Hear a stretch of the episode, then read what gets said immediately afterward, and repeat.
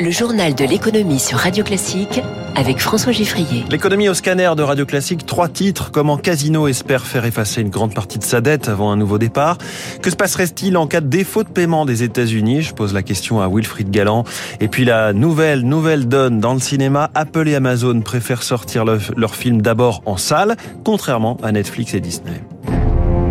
Radio Classique. Quand on joue de l'argent, encore et encore, on sait qu'à la fin, c'est toujours le casino qui gagne. Voilà que pour le groupe qui s'appelle Casino et son patron Jean-Charles Naori, pourtant euh, surdoué de la finance, cette fois, ce sont les dettes qui l'emportent. Plus de 6 milliards d'euros.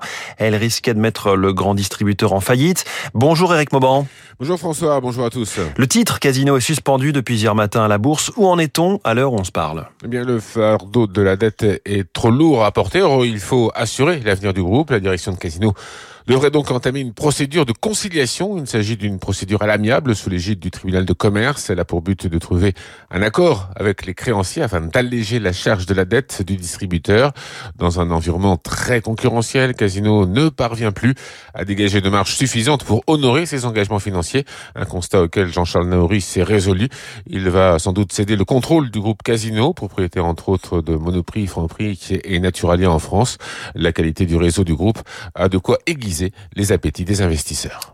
Mauban en direct. Je ne jouerai pas l'avenir de fret SNCF à la roulette russe. Clément Beaune, le ministre des Transports, affiche son volontarisme dans une interview aux échos ce matin sur cette filiale de la SNCF, accusée par la Commission européenne d'avoir bénéficié d'aides d'État illégales, 5 milliards d'euros.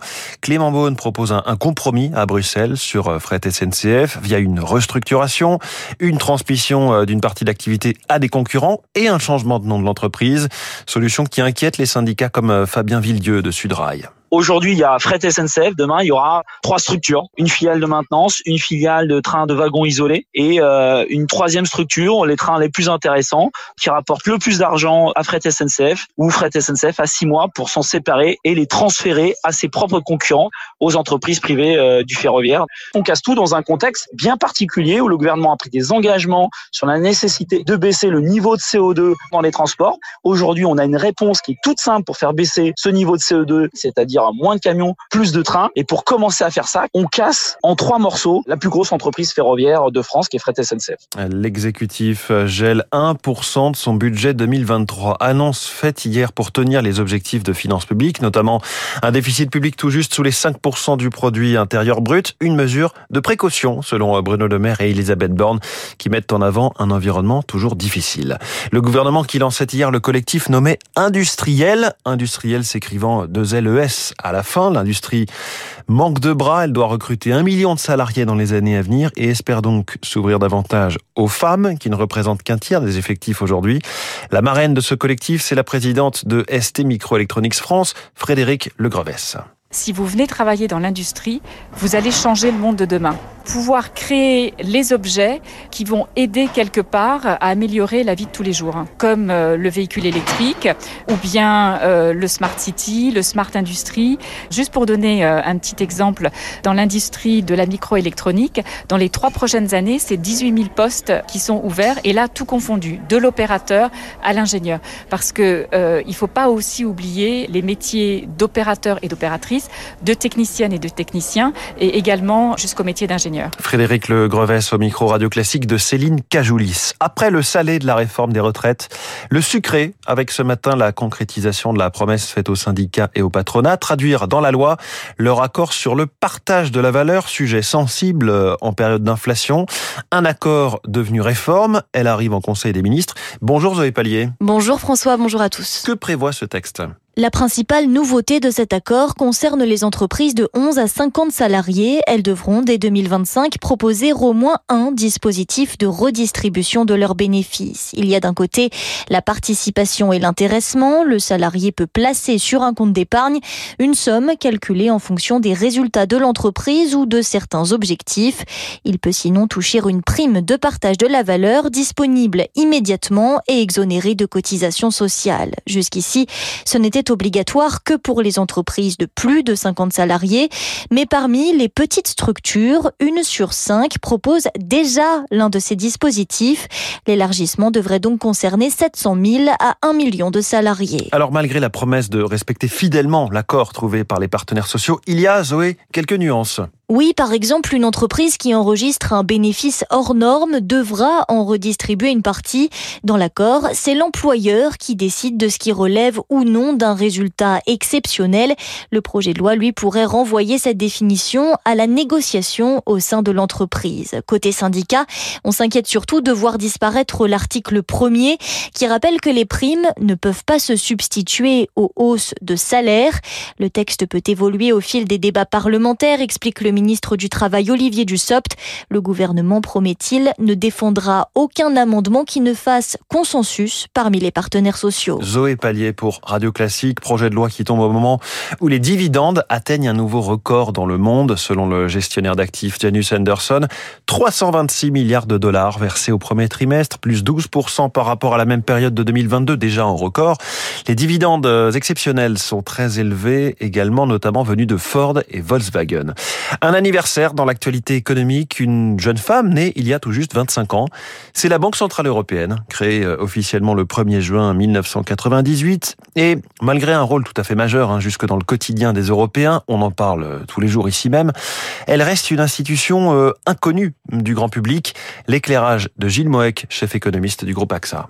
L'une des raisons, c'est que la politique monétaire, c'est extraordinairement compliqué euh, depuis une quinzaine d'années. On avait une politique monétaire assez simple avec un instrument qui était le maniement du taux directeur. Et à partir de la grande crise de 2008-2009 et ensuite avec la, crise souveraine, petit à petit, la BCE a utilisé des instruments beaucoup plus difficiles à expliquer, euh, les injections de liquidités à très long terme, les taux d'intérêt négatifs qui sans doute euh, froissent le sens commun de beaucoup de personnes, même s'il y a de bonnes raisons économiques de le faire. Puis aussi les achats directs de titres sur le marché obligataire. Tout cela est, extraordinairement compliqué, beaucoup plus compliqué que ce que l'on a eu euh, pendant les, premières années de, la BCE. Et donc la difficulté de compréhension, la difficulté de communication s'en est à mon avis euh, trouvé accrue. Gilles Moek du groupe AXA, l'euro qui est ce matin à 1,0781.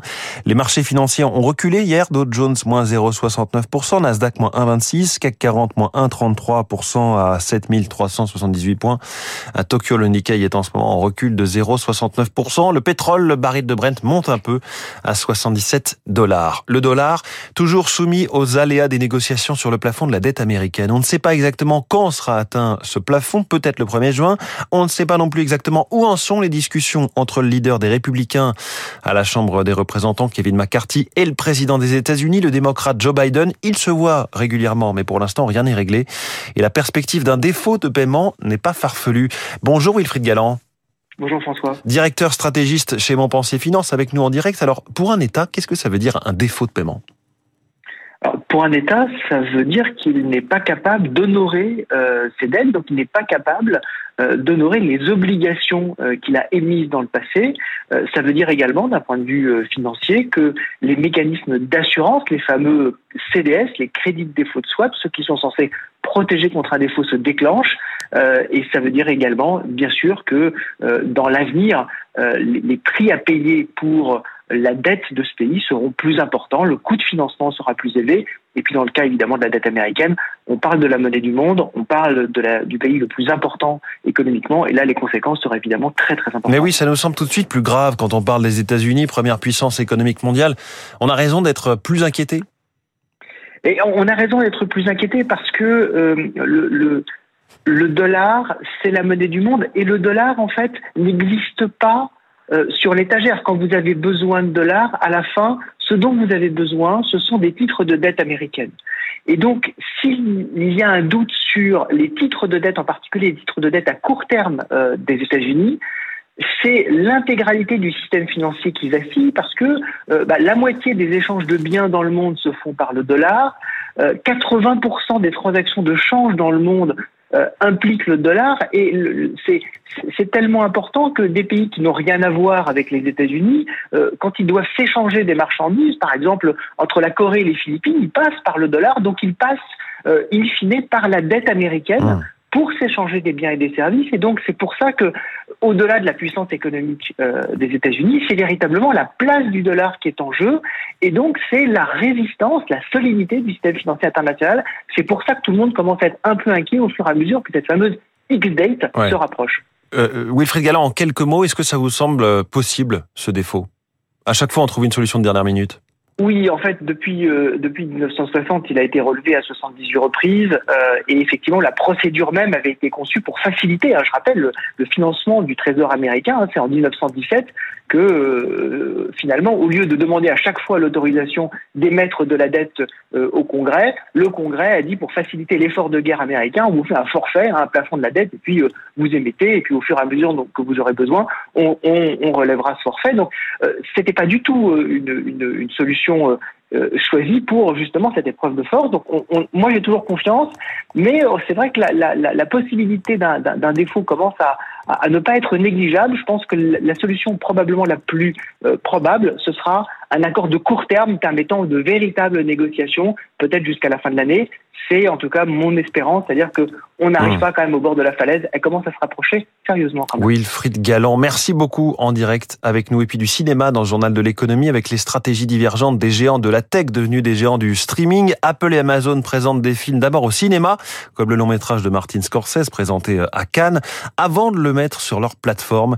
Les explications d'Éric Cuoche. Depuis 2018, le Festival de Cannes refuse les films uniquement destinés au streaming. Apple n'avait donc pas le choix. Pour voir Killers of Flower Moon de Martin Scorsese diffusé sur la croisette, il fallait une sortie en salle. Mais ce n'est pas qu'un choix de circonstances, avance l'économiste de la culture Françoise Benamou. Un film qui n'est pas passé en salle a moins de visibilité. Il n'y a pas eu euh, toute la publicité qu'il y a au moment où un film sort en salle. Disney d'ailleurs en avait fait l'expérience pour un film qui s'appelait Soul. Ça avait été un échec. Échaudé, Amazon fait le même choix. Propriétaire du studio Metro Goldwyn Mayer depuis 2021, le géant du e-commerce promet 15 films par an à destination des salles. Le tout streaming a encore du mal à convaincre. La rentabilité des plateformes, elle est extrêmement faible. Netflix, c'est pas très rentable et Disney perd de l'argent. Pour les deux géants, le cinéma est avant tout un produit d'appel. L'objectif est d'offrir aux consommateurs une solution Apple ou Amazon pour chaque minute du quotidien. Mais avant de persuader les spectateurs, les clients, les deux firmes tentent d'amadouer le cinéma traditionnel, analyse l'économiste Thomas Paris. Si ces acteurs veulent évoluer dans le monde du cinéma, il faut qu'ils puissent aller chercher des talents, de les ramener dans leur univers, ne pas heurter le monde du cinéma, est encore aujourd'hui très important pour ces différents acteurs. Pour y parvenir, Apple comme Amazon promettent d'investir un milliard de dollars par an dans la production de films. Il est 6h57.